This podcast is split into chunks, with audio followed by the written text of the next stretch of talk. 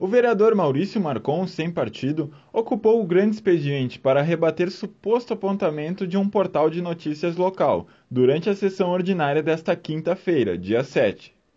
A partir da tribuna, Marcon relatou que o periódico online teria dado a entender que ele estaria com a intenção de que houvesse um corte de funcionários na função de cobrador de transporte público, em troca de uma economia ao caixa da Visat, prestadora do serviço em Caxias do Sul. Marcon desabafou que defende a liberdade de imprensa, mas cobra que seja feita com responsabilidade. Ele se referiu ao título da matéria do portal, que diz presidente da Frente Parlamentar em Defesa dos Trabalhadores quer o fim dos cobradores de ônibus em Caxias. O texto da publicação discorre a indicação 1995 de 2021, já encaminhada ao Executivo.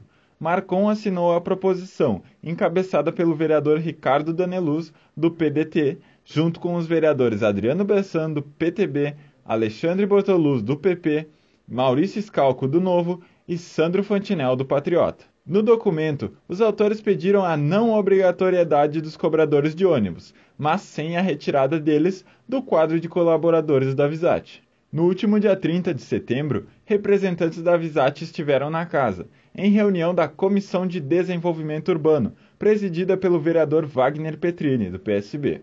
De acordo com Marcon, que faz parte do grupo parlamentar, naquela oportunidade os vereadores foram informados que a empresa solicitará aportes financeiros de pelo menos 3 milhões de reais. Os recursos serviriam para reequilibrar as finanças da Visat que enfrenta queda de receita pela diminuição de passageiros nas linhas de ônibus. O parlamentar reiterou a necessidade de serem encontradas formas de barateamento da passagem, como já havia defendido na plenária de ontem. Conforme Marcon, uma das ideias partiu do diretor executivo da Visat, que sugeriu a realocação dos cobradores para outras funções. O vereador ainda frisou que essa ação traria uma economia mensal de 800 mil reais à empresa e teria reflexos no valor da tarifa do serviço, que hoje custa R$ 4,75.